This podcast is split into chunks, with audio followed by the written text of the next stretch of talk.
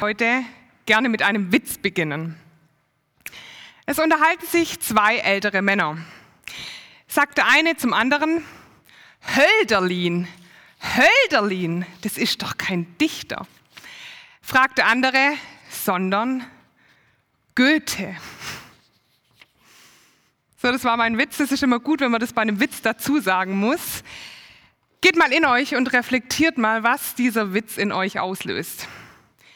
Ratlosigkeit über meinen Humor, Unverständnis, vielleicht auch die Unsicherheit, nicht weiter darüber reden zu wollen, weil ihr nicht ganz sicher wisst, ob ihr diesen Witz nicht eigentlich verstehen solltet.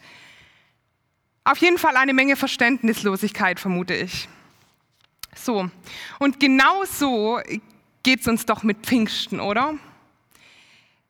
Als ich dazu kam, dass ich heute predige, war ich mir echt unsicher, weil, naja, der Heilige Geist, Feuer, Flammen, Sprachen, Stichworte, die uns allen vermutlich einfallen. Aber Pfingsten, ich sag mal Weihnachten, an dem Feiertag wissen wir alle noch, warum wir ihn feiern. Bei Ostern ist es schon so, dass viele auch irgendwie zu diesem Hasen schwanken, aber Pfingsten, ja, das ist irgendwie dieser Feiertag vor dem Sommer, das sind die Ferien, bevor dann endlich die Sommerferien kommen. Aber was hat das jetzt eigentlich noch mit mir zu tun? Und deshalb möchte ich euch heute mitnehmen auf meine Verständnissuche und auf die Suche nach meinem Pfingsten. Ich möchte zu Beginn noch kurz beten. Vater, ich danke dir dafür, dass wir Gottesdienst feiern dürfen in deinem Namen. Und ich danke dir für jeden, der jetzt hier dabei ist, online oder auf irgendeine Weise. Und ich möchte dich bitten, dass du Herzen öffnest, dass du einfach zeigst, was heute an Pfingsten so los ist. Amen.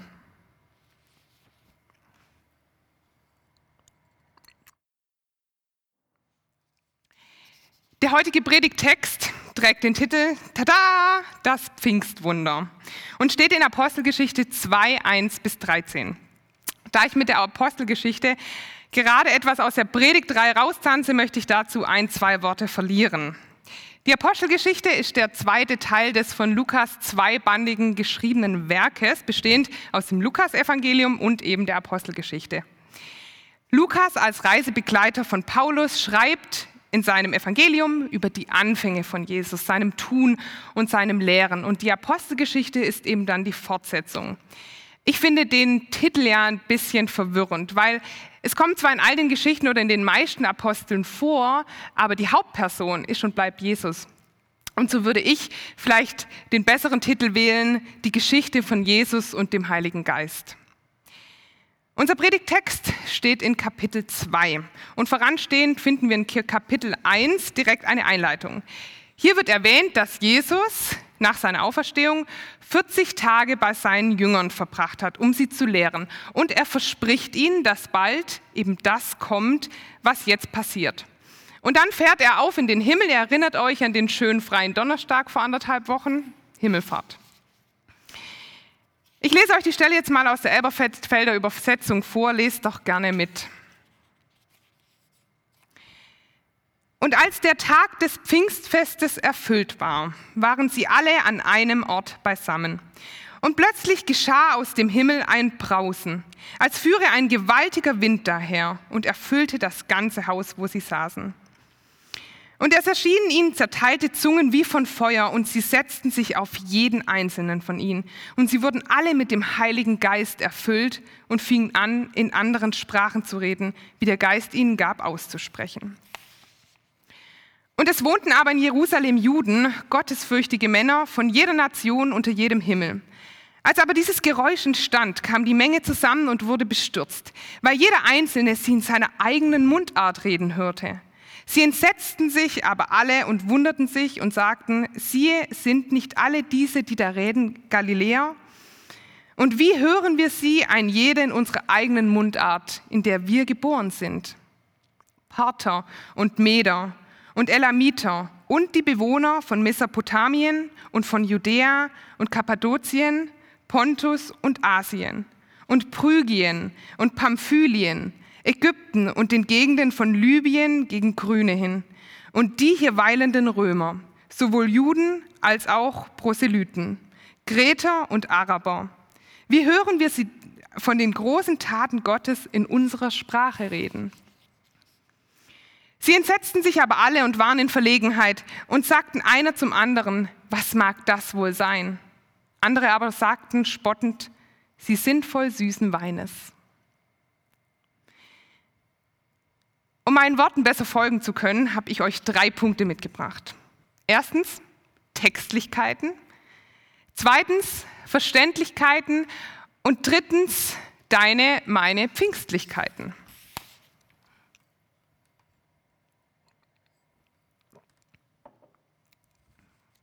Textlichkeiten. So, ihr Lieben, jetzt wird es etwas sachlich und textlich, also schnappt euch noch mal eine sehr starke Tasse Kaffee und versucht dran zu bleiben.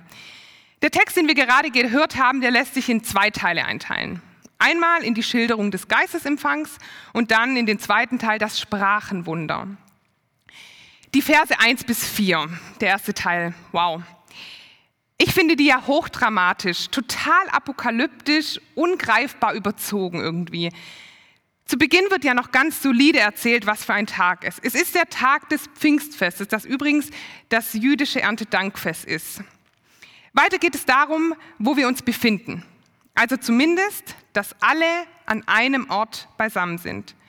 Lukas ist es wichtig klarzustellen, es sind alle an einem Ort und sie werden alle erfüllt, wovon wir gleich noch weiter sprechen. Also, es ist die gesamte an einem Ort zusammenkommende Gemeinde betroffen und es geht hier jetzt nicht um einen super speziell auserwählten Haufen, der hier gleich was erleben wird. Es sind also alle zusammen und dann kommt dieses plötzlich als Überraschungseffekt, als etwas, womit man jetzt nicht gerechnet hat, obwohl die Gemeinde ja aufgrund der vorangegangenen Worte in Kapitel 1 durch Jesus schon auf das Ereignis vorbereitet war und wartete. Sie sind aber über die Art und Weise, wie das Angekündigte jetzt passiert, total überrascht. Die Situation wird jetzt sehr bildlich beschrieben, in einem Hör- und in einem Schauerlebnis. Was von, den was von den Anwesenden wahrgenommen, gehört und gesehen wird. Ein Brausen wie von einem Wind und dann die zerteilten Zungen wie von Feuer und das alles kommt vom Himmel. Diese Richtungsanweisung weist darauf hin, dass es sich um etwas Göttliches handelt. Die Bilder von Wind und Feuer verweisen auch auf die Beschreibungen von Gottes Nahekommen im Alten Testament. Im zweiten Mose zum Beispiel. Der ganze Berg Sinai aber rauchte, weil der Herr auf den Berg herabfuhr im Feuer. Oder in 1. Könige. Der Herr ging vorüber und ein großer, starker Wind, der die Felsen zerbrach, kam vor dem Herrn her. Der Bezug zum Wind greift die eigentliche Bedeutung des griechischen Wortes für Geist, Pneuma, Wehen, Hauch, Atem auf. Beiden. Wind und Geist ist gemeinsam, dass sie für den Menschen unsichtbar und äh, vermeintlich unverfügbar sind. Aber in ihren Wirkungen können beide deutlich wahrgenommen werden.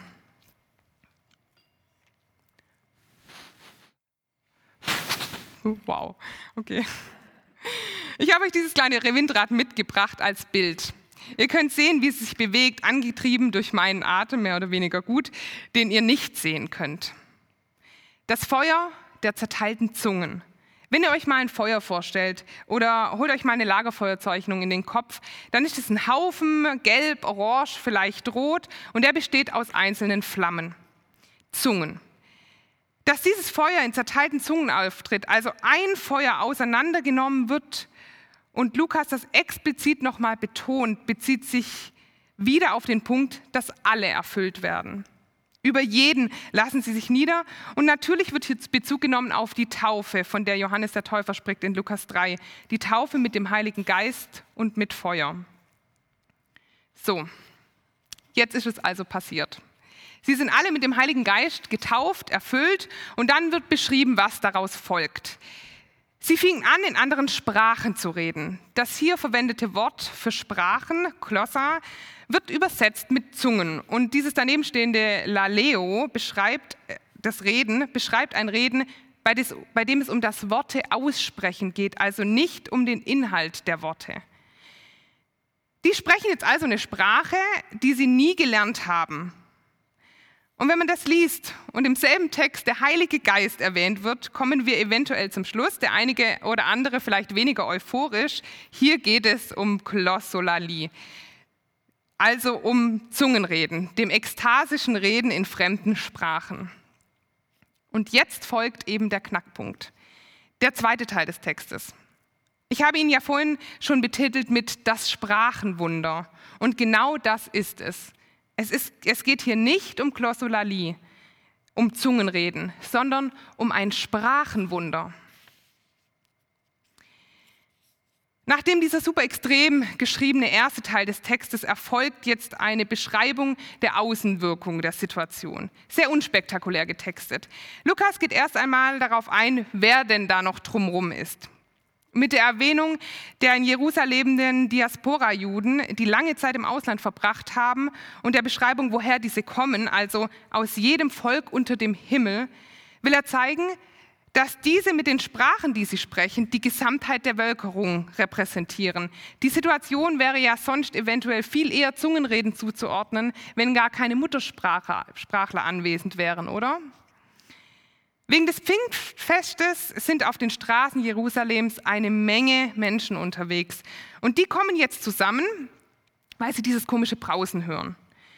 Und sie sind bestürzt, betroffen, entgeistert, finde ich ja ganz passend. Und warum? Klar, weil jeder von ihnen, jeder von ihnen jemanden in seiner eigenen Mundart Sprache reden hört.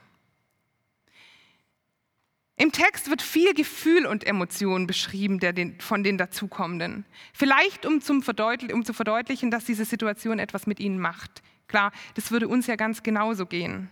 Sie entsetzten sich aber alle und wundern sich. Sie stellen sich die Frage, was hier passiert oder stellen eher fest, dass die Sprechenden doch eigentlich Galiläer sind.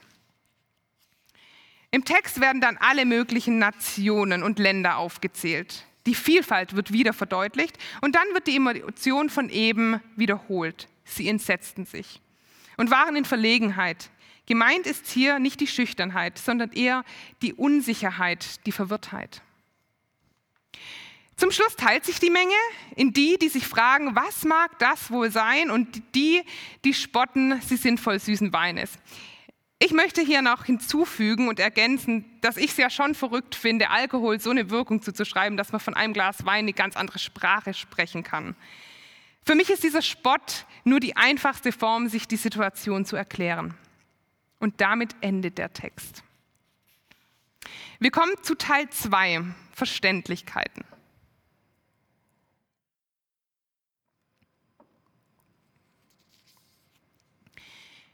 Wir haben diesen Text bestimmt alle schon des Öfteren gehört oder gelesen und für viele ist dieses Heilige Geist-Thema irgendwie etwas kryptisch. Als ich mir darüber Gedanken gemacht habe, an Pfingsten zu predigen, war genau das meine Herausforderung, diese Ahnungslosigkeit, dieses Unverständnis, etwas zu lösen. Dieses Gefühl, was ihr auch vorhin bei meinem Witz vermutlich hattet, zumindest in Bezug auf Pfingsten etwas zu klären.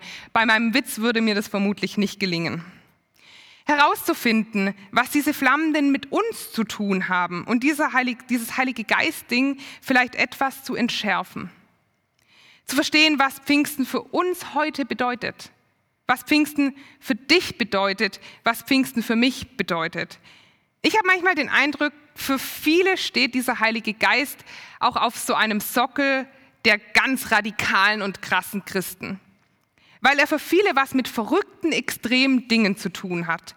Die Leute machen und irgendwie ist es das auch, aber vielleicht wissen wir nur manchmal nicht, wie verrückt wir eigentlich sind. Der erste Gedanke, den wir uns machen müssen, ist doch, was ist dieser Heilige Geist? Dieser Teil von Gott, den wir doch gerne mal beiseite lassen. Ich meine, wenn ihr betet, ja, zu Hause oder sonst irgendwo, wie oft betet ihr zu Gott, dem Vater und zu Jesus, dem Sohn und wie oft bittet ihr zum Heiligen Geist?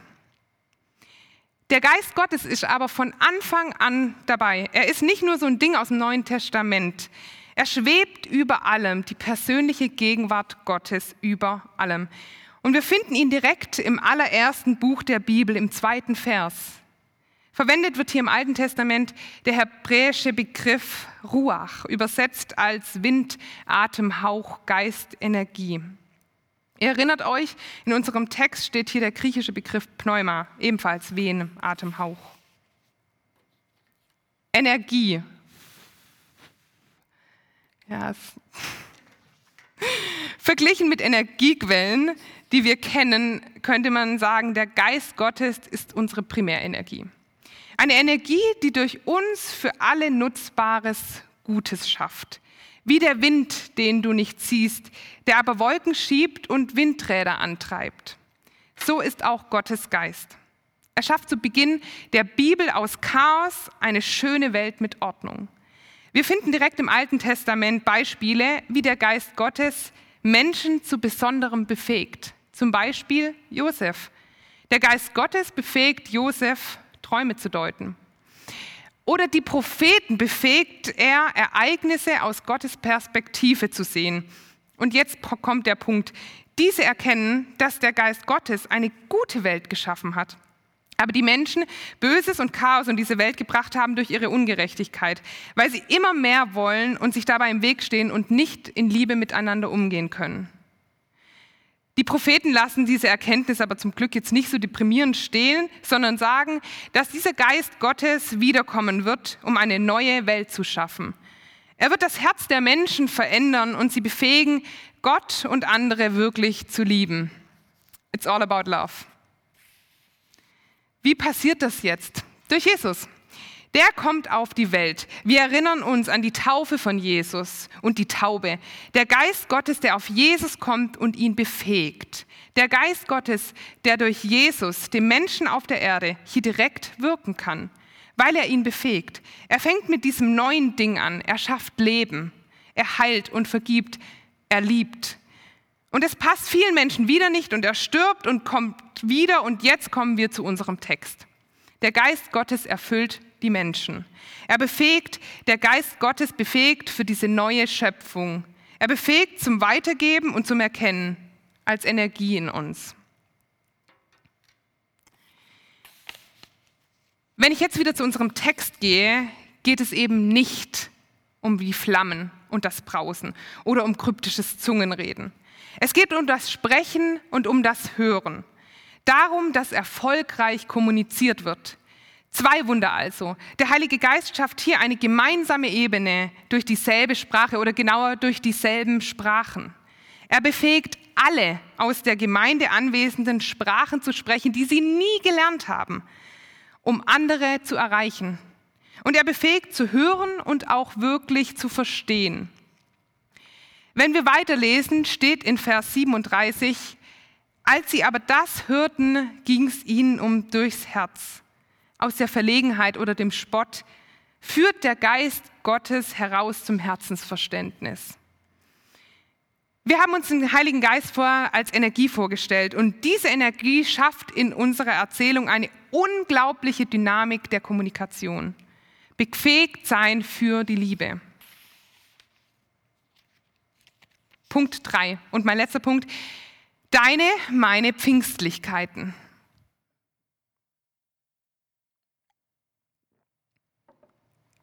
Der Heilige Geist. Der Geist Gottes befähigt. Und wie ist es bei uns? Stellen wir uns ja jetzt die Frage.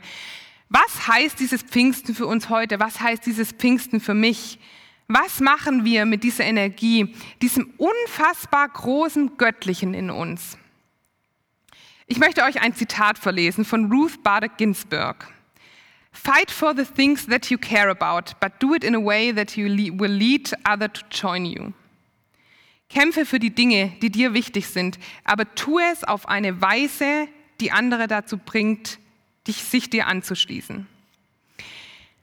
Ich glaube, der Geist Gottes befähigt uns genau dazu. Er befähigt uns genau zu dieser Art und Weise, die Ruth Ginsburg hier anspricht. Eine Weise, etwas zu tun, was andere dazu bringt, mir folgen zu wollen. Das genau so machen zu wollen, Teil davon sein zu wollen. Und weil wir alle so wunderbar unterschiedlich und divers sind, gibt, gibt es auch so unglaublich viele Arten und Weisen, das zu tun. Ich glaube, dass Gott durch seinen Geist uns alle zu ganz individuellen, besonderen Dingen befähigt. Dinge, die wir tun können, können, um an dieser Welt zu bauen. Ganz kitschig, Dinge, die wir tun können für die Liebe. Dafür, dass wir Gott und andere lieben können, für eine bessere Welt und dass wir diese Liebe transportieren können und anstecken können. Und die Energie dafür ist der Geist Gottes. Wie meine ich das jetzt alles also? Dass wir alle vermutlich noch eine andere Sprache sprechen und es nur noch nicht gelernt haben? Nein, ich will weiterdenken, viel weiter. Es geht um Kommunikation, um das Verstandenwerden, um das Anstecken und das muss nicht zwangsläufig durch Worte geschehen. Zum Beispiel hast du vielleicht eine wahnsinnige Leichtigkeit darin, zu neuen Ufern aufzubrechen. Du brauchst nicht diesen einen festen Wohnort und du kannst dich total für neue Länder und Kulturen begeistern und es macht dir unglaublich einfach fortzugehen. Dahin zu gehen, wo man dich braucht. Genau da zu helfen, dort durch Gottes Geist zu lieben. Oder Musik. Du bist ein musikalischer Mensch und ich kann bestätigen aus eigener Erfahrung, dass nicht jeder einfach den Ton treffen kann oder fähig ist, Worte und Töne schön und hörbar zu kombinieren. Aber sag mir mal, wie viele Menschen kennst du, denen Musik unglaublich wichtig ist, die sich über Musik so viel Kraft, Zuversicht und Richtung holen und du bist dazu befähigt, an der Stelle zu wirken? Vielleicht hast du auch eine unglaubliche Gabe der Geduld für Menschen, für Beziehungen. Wo andere vielleicht viel schneller aufgeben würden, keine Lust mehr hätten und oder trotz ihrer super christlich und menschenzugewandten Erziehung scheitern, bist du da und kannst Liebe zeigen, unterstützen und anstecken. Sagt euch der Name Bezalel etwas? Bezalel findet ihr im zweiten Buch Mose. Der wird nämlich auch durch den Geist Gottes erfüllt und befähigt. Und wisst ihr zu was? Ich zitiere. Mit Weisheit und mit Verstand und Erkenntnis und allerlei Fertigkeiten, kunstreich zu arbeiten in Gold, Silber und Bronze, kunstreich Steine zu schneiden und einzusetzen und kunstreich zu schnitzen in Holz. Vielleicht denkst du jetzt oder nachher oder irgendwann darüber nach, vielleicht suchst du, bist unsicher, für was dich Gott durch seinen Geist befähigt, an dieser neuen Schöpfung teilzuhaben. Dann denk doch mal an Bezalel, an den Kunsthandwerker.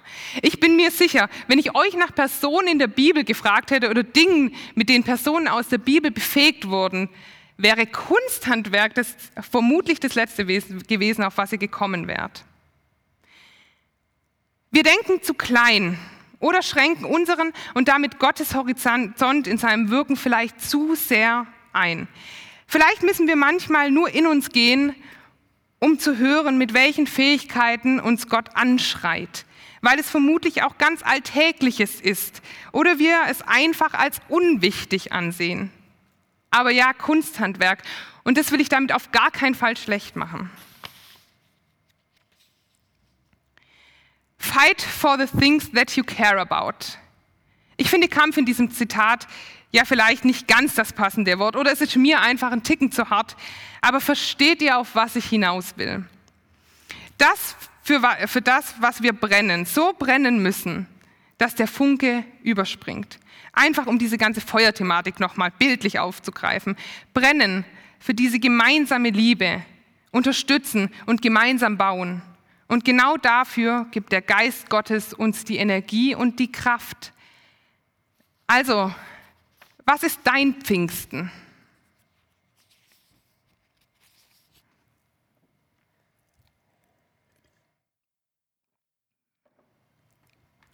In diesem ganzen Reindenken habe ich mir natürlich auch sehr viele Gedanken darüber gemacht, was mein Pfingsten ist. Und ich fand es absolut nicht einfach, diese Frage zu beantworten. Aber persönliche Beispiele machen so eine Predigt natürlich gleich viel authentischer, oder? Vorsicht, Spoiler-Alarm. Es wird jetzt eventuell etwas emotional. An einem Abend, da saß ich mit in Pauls Kinderbett. Paul, mein Sohn, ist jetzt knapp 21 Monate alt. Ich saß also in seinem Bett, um ihn zum Einschlafen zu bringen und habe über diese Frage nachgedacht. Und dann kam es mir.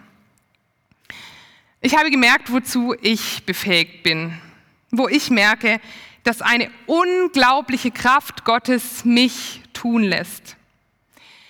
Meine Ehe wurde im Dezember getrennt und jeder, der so etwas schon mal durchgemacht hat oder vielleicht auch nicht, kann sich irgendwie vorstellen, was das für ein Schmerz ist, für eine Anstrengung ist. Jetzt bin ich alleinerziehend. Mein Leben, wie ich es mir geplant hatte, schlägt irgendwie eine andere Richtung ein. Von Anfang an war mir bei der ganzen Sache durch meinen Schmerz hinweg das Aller, Allerwichtigste, dass es für Paul gut wird. Und mir war klar, das funktioniert nur in einem guten Umgang mit mir und meinem Ex-Mann Hagen. Ich finde es selber krass, wenn ich jetzt sage, wir haben es schon irgendwie geschafft, dass wir eine Art freundschaftliche Beziehung führen und das nach so kurzer Zeit. Es hat mich unglaublich viel Kraft und irgendwie Disziplin gekostet. Und ich weiß, das war und ist nicht meine Kraft.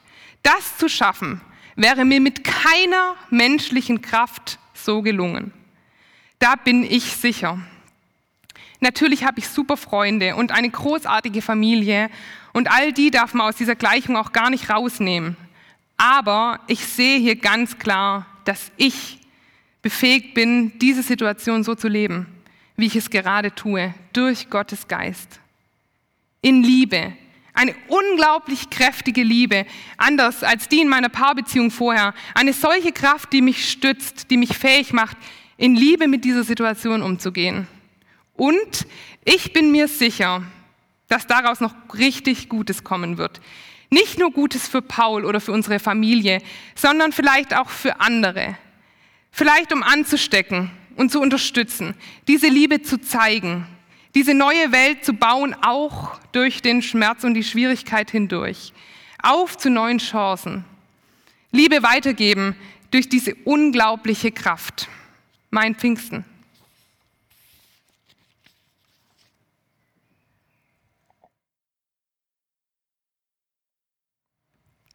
Hölderlin.